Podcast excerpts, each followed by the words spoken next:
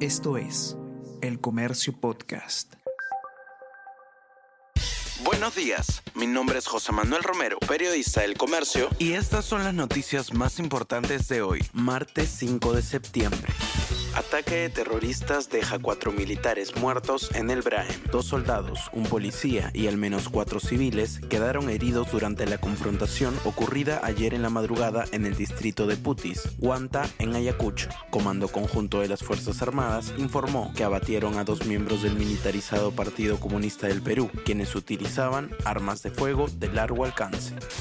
Humala y Heredia logran anular testimonios claves. El mérito a una resolución obtenida en Brasil por el expresidente, la sala a cargo de su caso en el Perú por lavado de activos prescindió interrogar a Marcelo Odebrecht y otros. Según la fiscalía, sus declaraciones previas sí podrán usarse como pruebas.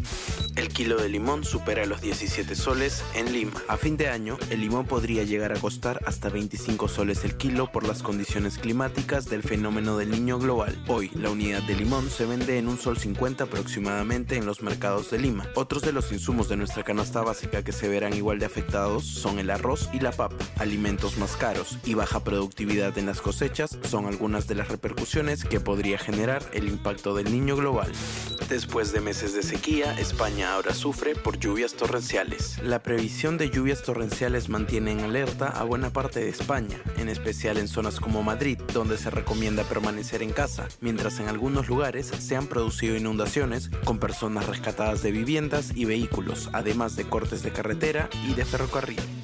La selección siempre ha debutado en eliminatorias con triunfos o empates ante Paraguay. Perú debuta en las eliminatorias 2026 ante Paraguay en Ciudad del Este. La bicolor llega con un invicto de 10 partidos ante los guaraníes y tampoco pierde en su debut ante los albirrojos.